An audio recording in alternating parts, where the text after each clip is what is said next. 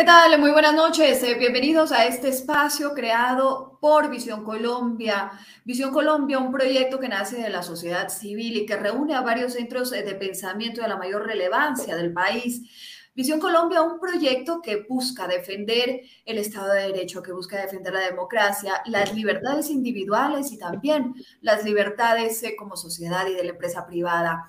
Hoy estamos nosotros hablando de temas coyunturales, estamos hablando sobre cuáles son esas propuestas que se está enfrentando, cuáles son esas propuestas diseñadas por el gobierno de Gustavo Petro y cómo todos podemos contribuir o construir mientras seamos escuchados. Creemos en el debate de ideas, creemos en que tenemos que marcar posiciones, pero construir juntos para tener un mismo norte, para lograr un país que sea una Colombia soñada pero posible.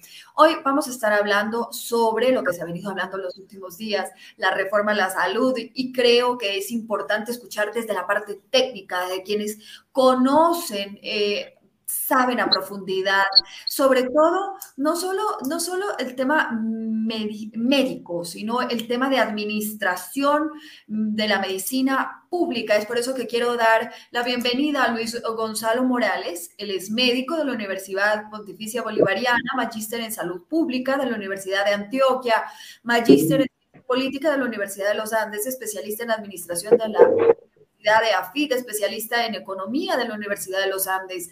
Ha sido dos veces secretario de salud en Bogotá, director de aseguramiento del Ministerio de Salud y también ha ocupado, por supuesto, diferentes cargos gerenciales en el ámbito de la salud a nivel nacional e internacional, no solo en el sector público, pero también en el sector privado.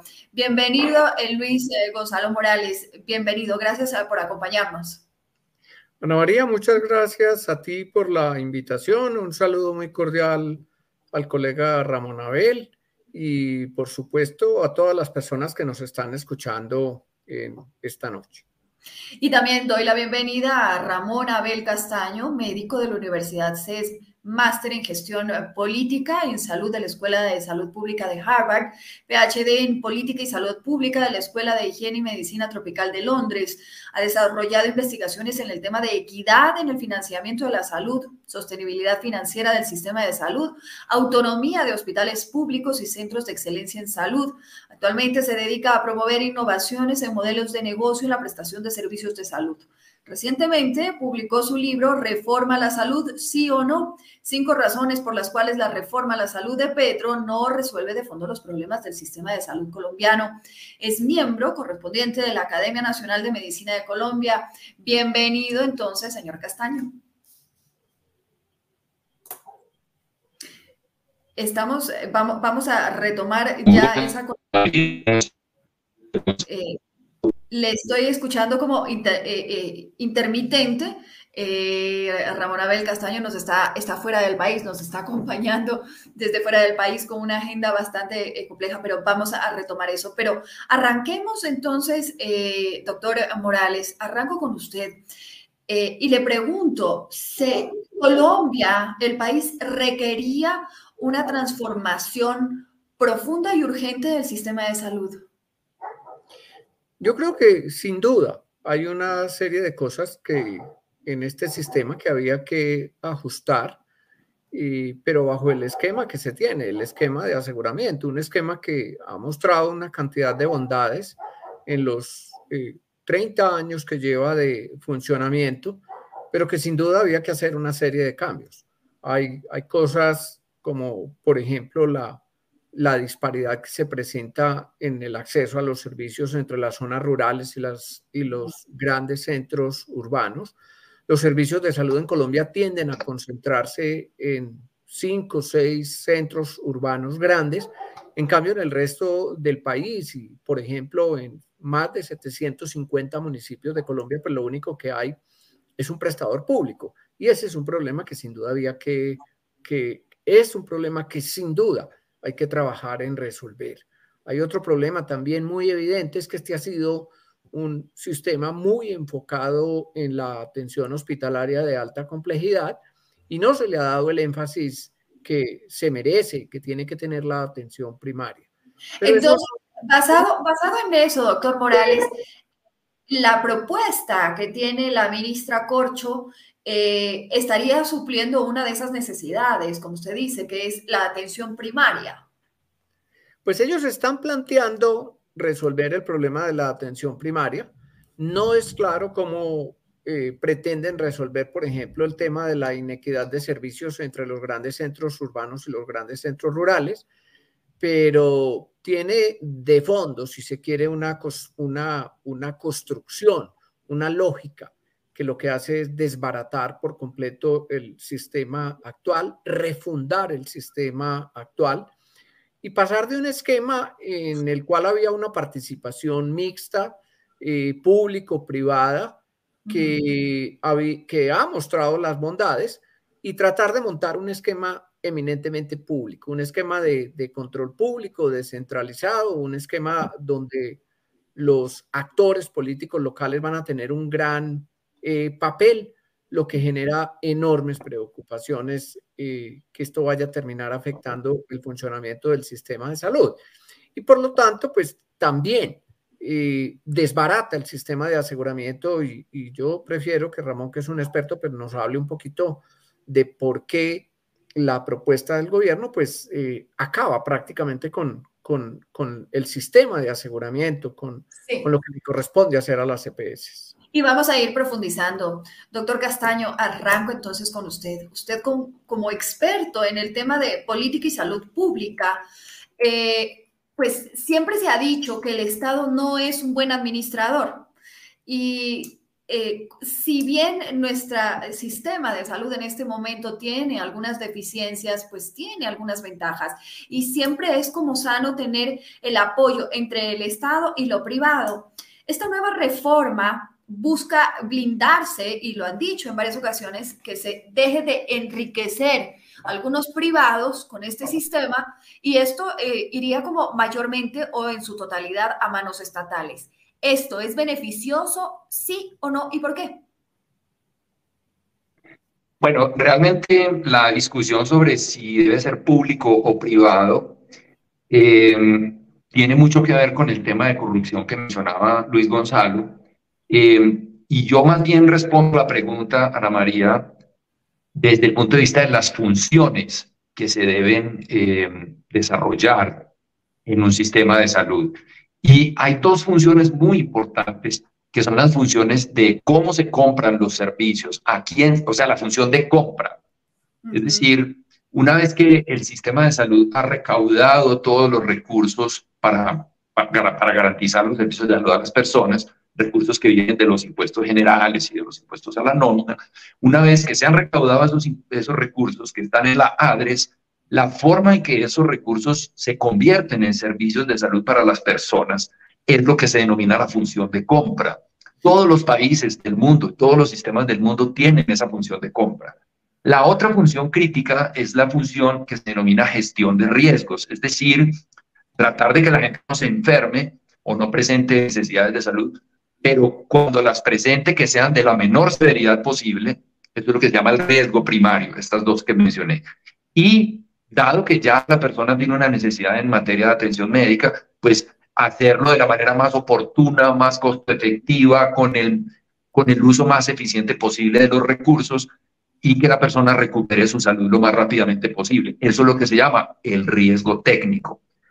Entonces, en, la, en las funciones de los sistemas de salud, siempre hay alguien, debe haber alguien que gestione el riesgo técnico y que ejecute la función de compra, que está inter, interrelacionada obviamente con la gestión del riesgo técnico. Entonces, más allá de, de, discutir la conveniencia de que sea público o privado, lo cual es un tema diferente, sin duda importante, pero mi, mi respuesta es, ojo con las funciones de compra y de gestión del riesgo técnico, porque esta reforma, así como está planteada, las está eliminando o debilitando seriamente, por lo cual podemos llegar situación de insuficiencia o de agotamiento temprano de los recursos del sistema.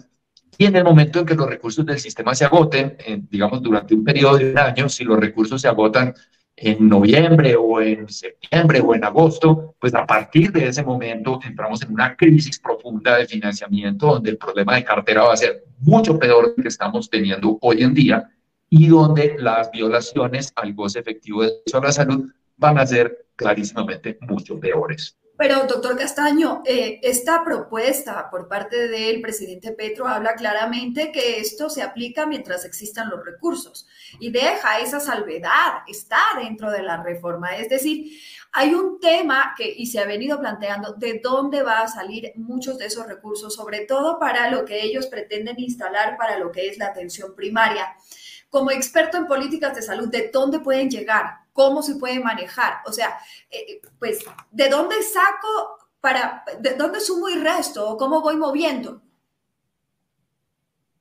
realmente los recursos pues, no pueden salir de otras fuentes diferentes. A estos que pagamos todos cuando compramos, cuando compramos algún producto, el IVA, los impuestos a la renta, es decir, en general los impuestos generales y otra parte muy importante son los impuestos que pagamos de, nuestro, de nuestra, los impuestos a la nómina, los de nuestros salarios, ¿sí? O de las pensiones.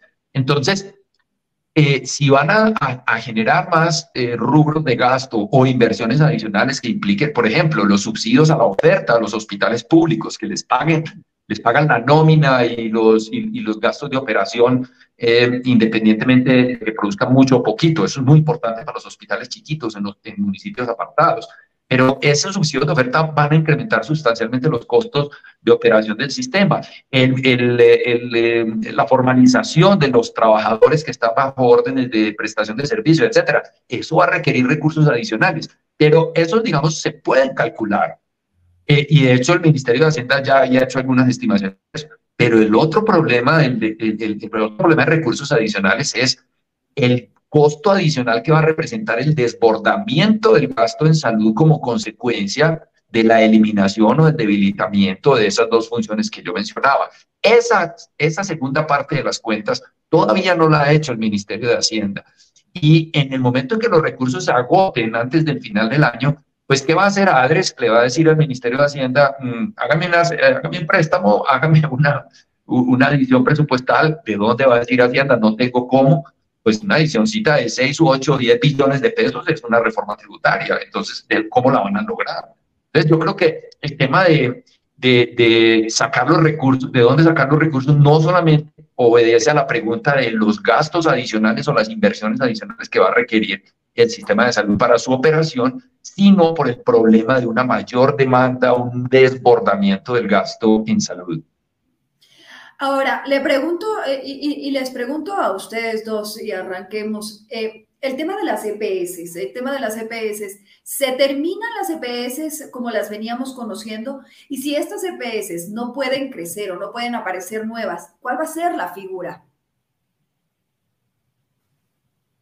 Doctor Morales. Sí, eh, mire, como bien lo dice Ramón, pues las funciones principales de un asegurador de una EPS, pues es hacer una compra inteligente, eh, hacer una revisión de las facturas, eh, realizar unos pagos, garantizar que los servicios cumplan con las normas de calidad que se exigen, garantizar la continuidad, que si la persona requiere un servicio en otra entidad, pues eso se haga, pues esas funciones se le quitan eh, y, o, se le limitan severamente a las EPS. Entonces, uno finalmente no sabe qué es lo que va a quedar.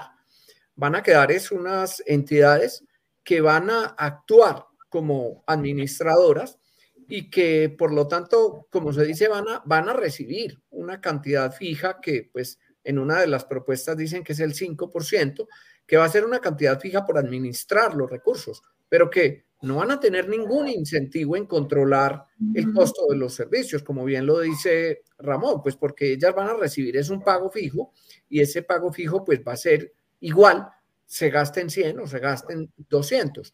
Y por lo tanto, eso va a hacer que estas entidades y la, y la función esencial, una de las funciones esenciales del aseguramiento, que no le gustan a los prestadores, por supuesto, y pues van o a desaparecer o se van a terminar viendo severamente limitadas. Entonces vamos a entrar en un sistema más que de aseguramiento, en un sistema de compra, que igualmente vale la pena mencionar. El gobierno cree que el control del gasto lo van a hacer vía tarifas y entonces cree ¿Y, qué pasa, doctor Morales, si, eh, justamente con eso que usted dice, si se fijan, si se establecen las tarifas de cada uno de los costos, ya sea de exámenes, eh, de consultas, de medicamentos? Pues mire, eso tiene, eh, tiene más que todo unas desventajas porque las tarifas usualmente como se fijen, pues van a terminar favoreciendo o al prestador o al, o al, al gobierno. Si las tarifas se fijan muy por debajo, que es como usualmente sucede, pues muchos prestadores privados no van a tener ningún interés en venderle al gobierno. Entonces, eso va a limitar de alguna manera la prestación del servicio. Pero más que, más que las tarifas, va a ser la cantidad de servicios que se van a consumir. Y, y probablemente pues eso lo que va a generar es un desbordamiento en el consumo de los servicios, un represamiento en los pagos y no importa las tarifas, pues los prestadores se van a ir dando cuenta que si no se les paga y menos, si no se les paga oportunamente, pues no van a querer venderle al gobierno. Sí, y le pregunto entonces, eh, doctor Castaño, si los privados ya no quieren venderle al gobierno, estamos jugando con este hipotético, y no van eh, porque tienen una tabla tarifaria, ¿no es cierto? Eh, no reciben sus pagos a tiempo. ¿Quién se va a ver beneficiado de esto? ¿Quienes tienen un seguro médico privado? Es decir, mayor cantidad de colombianos van a tratar de acceder a tener un seguro médico privado. Eh, las cifras de, en el momento es mayormente la gente tiene sus seguros vía EBS y pocos son los privados, si hablamos en porcentajes, ¿no? Eh, sí, ciertamente eso puede ser correcto, pero recordemos que no solo es por el hecho de que los hospitales no quieran trabajar o los prestadores privados no quieran, los hospitales clínicas o centros médicos no quieran trabajar a tarifas que sean muy bajas. Eso es una parte del problema. La otra parte del problema es que por, el, por, la, por la imposibilidad de controlar la mayor cantidad de servicios, como mencionaba Luis Gonzalo, se va a dar un agotamiento de los recursos antes del final del año. Y en ese mismo instante en que Adres diga, se me acabó la plata, no tengo más para pagar, en ese mismo instante los, los hospitales, clínicas y médicos privados del sector privado van a decir, yo no le presto más servicios al sistema público porque se les acabó la plata. Porque prestarle servicios es un riesgo de acumular una cartera que después quién sabe qué va a pasar con ella. Entonces, ¿qué va a pasar? Eh, esto, esto generaría un mayor represamiento en las, en las entidades públicas. Los privados dicen, yo no le doy más. Esto Tal cual expresamiento en las, en las entidades públicas, porque un poco ah, eh, se ha vendido, mientras se ha ido discutiendo, se ha vendido la idea de que eh, al eliminar las EPS, esto va a hacer que las autorizaciones sean más rápidas, que las cirugías sean mucho más fáciles, que todo sea aprobado. ¿Es cierto o no bajo esta figura que usted me dice? Sí, es que, eh, es que precisamente es la, la ilusión que, que, que, se está vendiendo y a la cual la gente con, la cual la gente se, se, se, estimula o, se emociona. Dicen, ah, ya no va a haber autorizaciones, ya no va a haber EPS. Es que bueno, esa es la buena noticia. La mala noticia es que esto va a llevar a que los recursos se agoten mucho más rápido. Porque todos los sistemas de salud, de una u otra manera controlan, racionan, priorizan, ponen listas de espera, eh, todos los sistemas de salud controlan esos, eh, y, eso lo llamamos en Colombia violaciones sistemáticas al derecho a goce efectivo del derecho a la salud. Entonces, la promesa de eliminar esas violaciones sistemáticas es prácticamente una, eh, eh, un, suicidio colectivo, digámoslo así, porque en lo que va a llevar eso es a un incremento, a un desbordamiento de la demanda que va a terminar por agotar los recursos antes de tiempo. Entonces, la buena noticia es que va a haber mejor acceso, pero la primera mitad del año, la mitad del año estamos fregados. Por eso el derecho a la salud planteo yo en uno de mis artículos que escribo en mi página web, yo digo derecho a la salud de enero a junio y de junio en adelante todos llevados. Entonces ahí vuelvo a mi punto, los, los maras, los que tienen capacidad de pagar de su bolsillo o tienen sus seguros privados prepagados, sus seguros voluntarios, pues van a, van a poder seguir yendo a los hospitales privados, a las clínicas privadas y el que no tenga ninguno de esos recursos, pues le va a tocar irse al hospital público y probablemente la demanda del hospital público va a crecer sustancialmente en la segunda mitad. Y pues ahí, ahí vamos a empezar a enfrentar los mismos problemas que enfrentaban los hospitales públicos hace 30 años cuando, cuando pues, los pacientes tenían que madrugar a las 4 de la mañana, coger un ficho, el hospital repartía 30, 30 fichos de consulta y el 31 para atrás pues les tocaba devolverse para su casa eh, sin admisión. Eso yo, yo lo veo eh, como una consecuencia de una promesa que es muy, digamos, muy atractiva para el público, decir que van a eliminar las EPS para que no haya barreras de acceso. Pero es que las barreras de acceso, y esto mucha gente me lo ha criticado, ah, es que usted sistema porque las barreras de acceso hacen, porque hace que rinda la plata punta de barreras de acceso.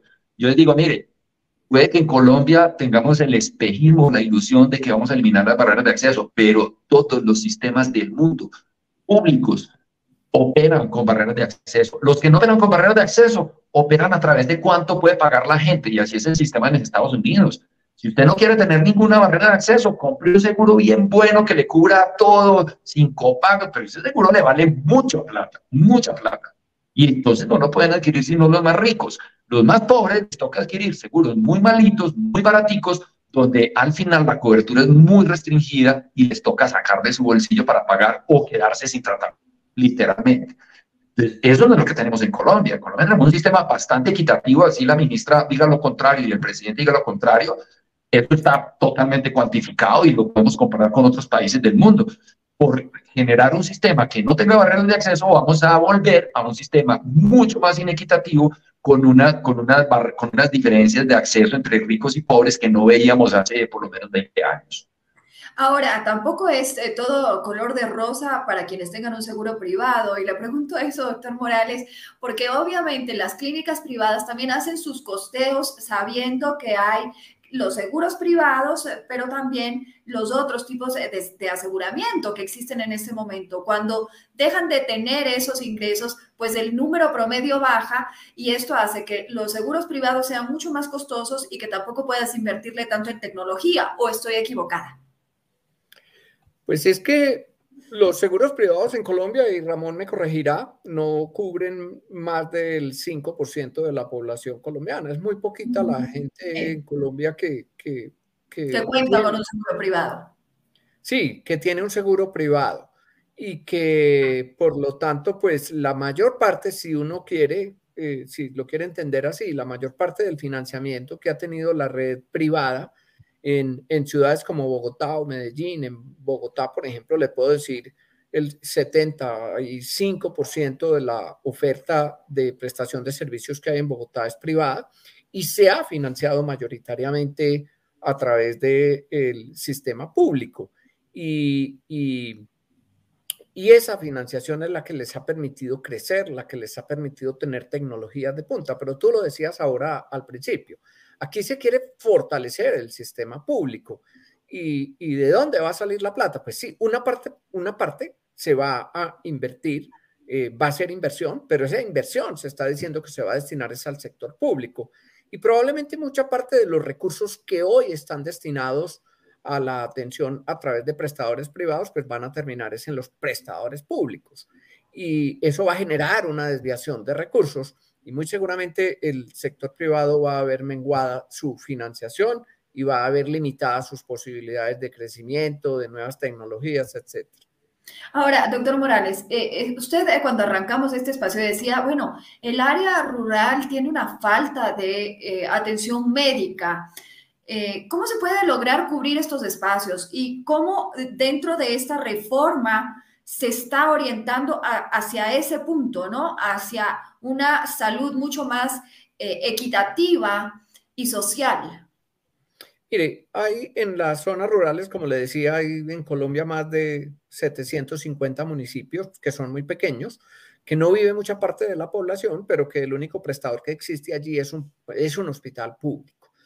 Hay servicios que son esenciales y esos servicios que son esenciales, pues se tienen que garantizar así no exista la demanda. O sea, no se alcanzan a financiar por la vía de la facturación. Por ejemplo, tienen que tener unas urgencias abiertas, tienen que tener unas salas de atención de parto, tienen que tener unas salas de atención mínima para niños con infecciones respiratorias o con diarrea, que tienen que existir.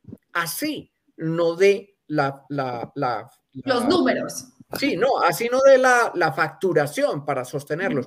Eso hay que hacerlo Pero hay otra serie de servicios en los cuales, y, y, no tanto en las ciudades pequeñas, porque tampoco es que vamos a pensar de que van a montar unidades de cuidados intensivos en los mil municipios, en los mil ciento veinte municipios de Colombia. No, eso no debe ser así. Pero también igualmente se deben financiar servicios de transporte y esos municipios deben confluir en municipios intermedios y en esos municipios intermedios, no solamente el sector público, sino que el sector privado o en colaboración con el sector privado, como ya existe en muchos otros, en muchos lugares del país, esa colaboración entre sector público y sector privado, pues permita que se puedan eh, llevar servicios de mayor complejidad, que la gente no tenga que desplazarse a Medellín, a Bogotá, a Cali, a Barranquilla, a Bucaramanga, que puedan recibir una serie de servicios intermedios. Pero, pero hay una tendencia que, a, concentrarse en estos grandes núcleos urbanos, a descuidar estos centros intermedios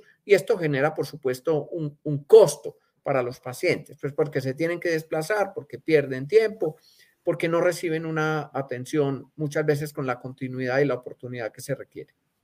Doctor Morales, eh, eh, estamos teniendo, como les dije, el, doctor eh, Castaño se encuentra fuera del país, así que estamos como con una señal un poco intermitente. Ahí, ahí, lo, ahí, entra y sale, entra y sale. Así que le preguntaba, le preguntaba, doctor Castaño, estábamos hablando justamente de esa atención necesaria para el área rural. Eh, y algo que también quisiera que usted nos explique es, en este momento yo puedo elegir la EPS a la que quiero pertenecer o con la que quiero tener esa cobertura, pero de acuerdo a la propuesta de la reforma, yo me tengo que sujetar territorialmente a los CAPS y son ellos quienes eh, pues me dicen a dónde debo asistir.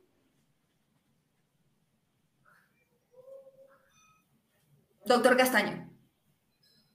Creo que no estoy teniendo así. Pero bueno, para... Eh, yo tenemos un poquito de intermitencia, pero mire, eh, hay que hacer diferencia el proyecto original, el proyecto que se radicó en febrero, eh, y lo que finalmente entró a la discusión como ponencia, el informe de ponencia. En el proyecto original se planteaba que uno tenía que, que no me lo he dicho, no, no podía escoger, tenía que adscribirse en el CAPS de su área de residencia. Entonces empezaron a levantar alertas porque se estaba violando el derecho a la libre elección, que al parecer, según muchos constitucionalistas, era un componente del derecho fundamental a la salud. Entonces, si se iba a violar eso, entonces el trámite de la ley tenía que ser por comisión primera como ley estatutaria. Entonces, como el gobierno sabía que no tenían sus mayorías en la comisión primera, entonces empezó a modificar la versión original de su, de su proyecto para admitir la libertad de elección. Y eso que usted está preguntando, María, es un, es un punto crucial de la diferencia entre el enfoque de, de, territorios que siempre ha querido implementar eh, este grupo, ahora que están en el gobierno nacional, lo están haciendo a nivel nacional, pero a Luis Gonzalo le tocó en la Secretaría precisamente cuando, cuando después de que él fue secretario llegó el pacto histórico, bueno, en ese momento se llamaba el Polo, creo que era, con Luis Eduardo Garzón, y empezaron a implementar ese enfoque de territorios, después con, con, en la alcaldía de Samuel Moreno y después en la alcaldía de Gustavo Petro, esos 12 años fueron un experimento en el que ellos trataron de implementar ese modelo de territorios, ¿cierto? Pasaba en que la población estaba dividida por territorios, las personas estaban divididas por barrios o por áreas, ellos los llamaban microterritorios de salud. Entonces, cada territorio recibe los recursos para atender la población de ese territorio, lo que ellos querían.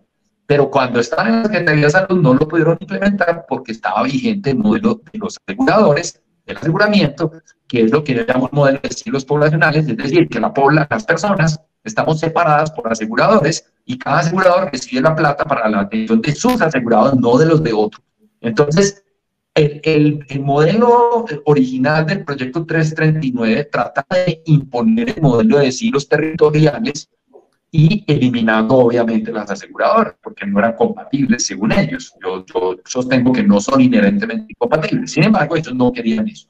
Entonces, como empezó con el tema de la libertad de elección, comenzó a violar la libertad de elección, entonces de alguna manera decidieron, bueno, entonces acomodémoslo y que la gente pueda escoger CAPS, su centro de atención primaria, y que pueda escoger su red integral y que pueda escoger su prestador de mediana y alta complejidad. Entonces termina siendo una mezcla que, como decía un ilustre político de nuestra historia, decían son ni chicha ni limonada, porque El enfoque de territorios tiene unas ventajas muy interesantes porque se pueden hacer acciones de salud pública de manera muy efectiva, pero el enfoque de acciones de las EPS también tiene otras ventajas muy interesantes. Entonces, lo que, lo que hacían al mezclar esas dos era quedarse sin lo uno y sin lo otro. En este momento, en, el, en, la, en la enmienda que salió ayer, en las, lo que pasa es que en este momento los cambios de los, de los, textos han sido muy, muy dramáticos y, y, uno no sabe realmente qué va a pasar de aquí a mañana o en la otra semana o, o en la plenaria de Cámara, pero tal como están las cosas en este momento, hay una mezcla de liberación eh, y de CAPS. Entonces, prácticamente eh, el sistema está en, una, en un híbrido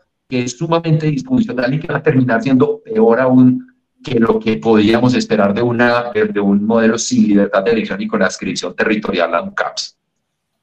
Ahora, eh, le, pregunto, le pregunto, doctor Morales, aquí hablaban de una, y no sé si esto, eh, dentro de todas las modificaciones que ha tenido esta reforma, se hablaba también de que va a haber dentro de este sistema una junta que tome las decisiones y que diga que son prioridad y que no. Es decir, esta junta va a definir si mi enfermedad es crítica, qué pasa con las enfermedades huérfanas, qué, qué pasa con ese tipo de, de pacientes.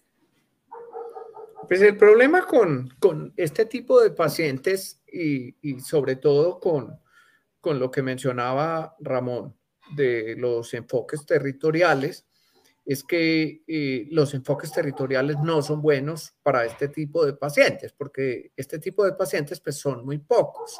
Entonces, eh, cualquier enfermedad huérfana, pues la cantidad de pacientes es muy poca. Y si usted los divide en territorios, pues va a tener uno en un territorio, dos en otro territorio, tres en el otro territorio, y eso lo único que va a lograr es una fragmentación en la atención, no se va a lograr eh, hacer, digamos, tener equipos multidisciplinarios únicos que se encarguen y que por lo tanto esta propuesta de reforma de alguna manera, y por eso las asociaciones de pacientes, especialmente de, pacientes de, de, enfermedades crónicas, enfermedades huérfanas, pues han protestado. No les conviene. No les conviene porque esto les, les fragmenta la atención. Igualmente, lo que están, están hablando de redes integrales, pero están hablando de redes integrales, pero son fragmentadas, porque están hablando de que vamos a tener por un lado los CAPS, que los CAPS formar una red de CAPS y que luego vamos a tener unos servicios de segundo y tercer nivel de complejidad, pero no hablan cómo va a ser esa conexión entre ambos. Lo que se dice es que sí, que va a haber una referencia, que los CAPS le van a mirar a ver a dónde lo mandan a usted, usted va a tener que esperar, va a tener que sentarse a esperar a ver si, si lo llaman y finalmente le dicen dónde lo van a atender. Y me parece que eso fragmenta igualmente la atención, eh, que, que va en contra, digamos, de la continuidad y de la calidad, que es algo que eh, en este sistema, eh, especialmente estos programas especiales, para pacientes especiales, pues han venido funcionando, cada vez han crecido más y, y han tenido una muy buena respuesta, pero que es, es, es, uno no le queda claro qué es lo que va a terminar pasando. Doctor Morales, usted topa estos eh, grupos de pacientes que requieren una especial atención. Entonces le pregunto, ¿usted cree que esta reforma a la salud se ha tratado con el suficiente rigor técnico que requiere? Porque estamos hablando que aquí está en juego la salud de los colombianos. No, me parece que no. Mire, eh, pues primero hay un planteamiento de una reforma que en mi opinión surge más de, un sesgo ideológico, de un sesgo ideológico en contra del sector privado, en contra del de, lucro. Eh, lo ha repetido muchas veces tanto el presidente como la ministra. Ellos dicen que no pueden ceder, que porque los recursos públicos no se le pueden entregar en su manejo a los privados, cuando tanto el artículo 48 como 49 de la Constitución lo dicen claramente que son servicios públicos y que los privados pueden participar en su manejo.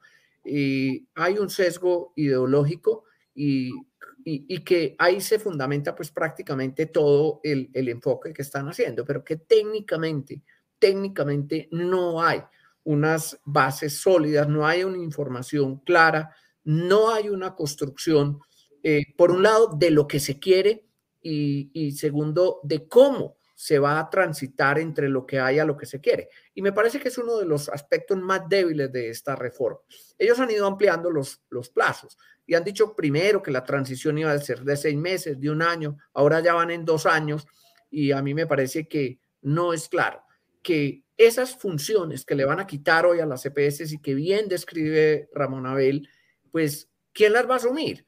Eh, esas funciones las van a fragmentar en una cantidad de entidades, las van a fragmentar en las entidades territoriales. Una parte se la van a asignar a los CAPS, otra parte aparentemente va a quedar en los hospitales. Dicen, por ejemplo, que el control del gasto va a ser un autocontrol, va a ser un, un control por parte de los mismos médicos. No es claro ni quién va a asumir esas funciones, ni cómo las va a asumir. Y, lo más grave es que entonces eso genera una enorme incertidumbre, porque es que esta reforma eh, no se puede suspender en ningún momento. El... Morales, pero si usted me dice que eh, los tiempos, ¿no es cierto?, van cambiando, se han aplicado a, esta, eh, hacer esta transición en dos años, esa incertidumbre, esos dos años, ¿a qué entidad privada le va a interesar? Seguir si sabe que en dos años va a morir. No, mire, no es, es que no es a las entidades, pues por un lado a las entidades privadas. A la EPS que sabe que le quedan dos años para morirse, pues primero la EPS no va a volver a hacer ninguna inversión. Pero yo le pregunto, ¿quién le va a volver a vender a esa EPS? A sabiendas de que se va a acabar en dos años, que hoy, como el mismo gobierno lo dice, pues tienen una deuda de 23 billones, que no es claro cómo la van a pagar. Entonces lo que están generando es un caos lo que están generando es un, un, pánico entre la población, porque no solamente entre la población, la población ahora ha corrido a que tenía una cirugía programada, tenía cualquier cosa, a que se la hagan ahora, antes de que acaben con las EPS, porque después no saben cómo va a ser eso. Pero más grave es con los, con los proveedores de suministros. Y yo pienso, pues que aunque hay una escasez mundial de algunos medicamentos en Colombia es mucho más grave y eso se está presentando es precisamente pues porque obvias razones.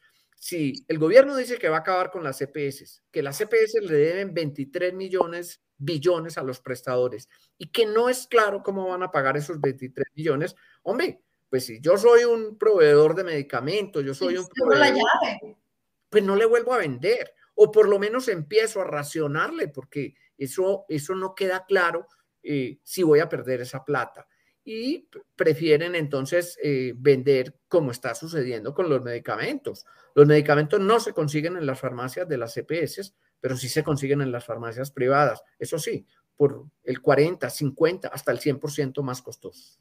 Doctor Castaño, le, le, a usted el mismo tema. O sea, ¿qué, qué, qué, nos espera? ¿Qué nos depara en esta incertidumbre que se ha generado? También con el tema de la escasez de medicamentos eh, y pues de este híbrido que todavía no llegamos a conocer en totalidad qué es lo que va a pasar, si va a ser aprobada, si no va a ser aprobada, se siguen aplazando eh, los tiempos y esto está generando ya claramente un malestar dentro del sistema, ¿no?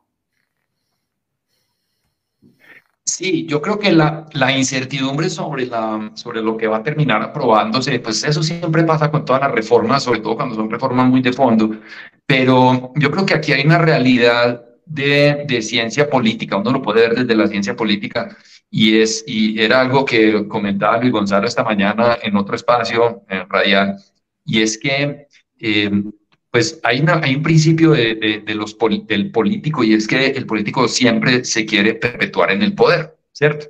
Eso lo hace cualquier político, de derecha o de izquierda. Entonces, cuando llega al poder, pues trata de utilizar todos los mecanismos que tenga a su alcance para lograrlo. Y los mecanismos más expeditos son controlar los cargos, los puestos de trabajo y controlar los presupuestos. Eh, porque a través de esas dos fuertes palancas eh, controla todos los grupos de interés y, construye una maquinaria y la, y la mantiene aceitada para perpetuarse en el poder a través de las elecciones y de todos estos procesos que, que todos conocemos y que ha, ha, sido la historia de Colombia por 200 años. Este gobierno llega a hacer lo mismo que han hecho los otros gobiernos y una reforma tan profunda que lleva a una estatización tan profunda y tan extensa del sistema, que era lo que hablábamos al principio de esta conversación, pues eh, uno no la explica, sino, o sea, desde lo técnico es casi que imposible de defenderla, eh, a pesar de que el grupo que está en el gobierno tiene sus argumentos y los han construido y elaborado y perfeccionado durante varias décadas, pero, pero han sido muchísimas las voces técnicas y no porque pagados por nadie. Luis Gonzalo y yo no tenemos, por ejemplo, ningún interés en nada eh, a mí no me están pagando por esta entrevista, no me pagan el libro que publiqué, nada, todo, todo eso lo, hacemos porque realmente nos preocupa el sistema y la salud de la gente. Eh, y ha habido muchas voces desde lo técnico que están diciendo, ojo que esto va a ser un desastre, va a haber una, un, descontrol del gasto que va a llevar a una situación peor que la que ellos quieren resolver. Entonces, volviendo al argumento de la teoría política, de la, de la ciencia política, es que pues lo que importa no son los detalles técnicos de la reforma, simplemente están soportados por unas eh, ideologías y por una visión particular de cómo debe ser un sistema de salud, pero realmente lo importante es el botín burocrático y financiero que va a ser un elemento fundamental para perpetuar el pacto histórico en el poder. Sí, si estuviera cualquier otro eh, partido, pues trataría de hacer lo mismo.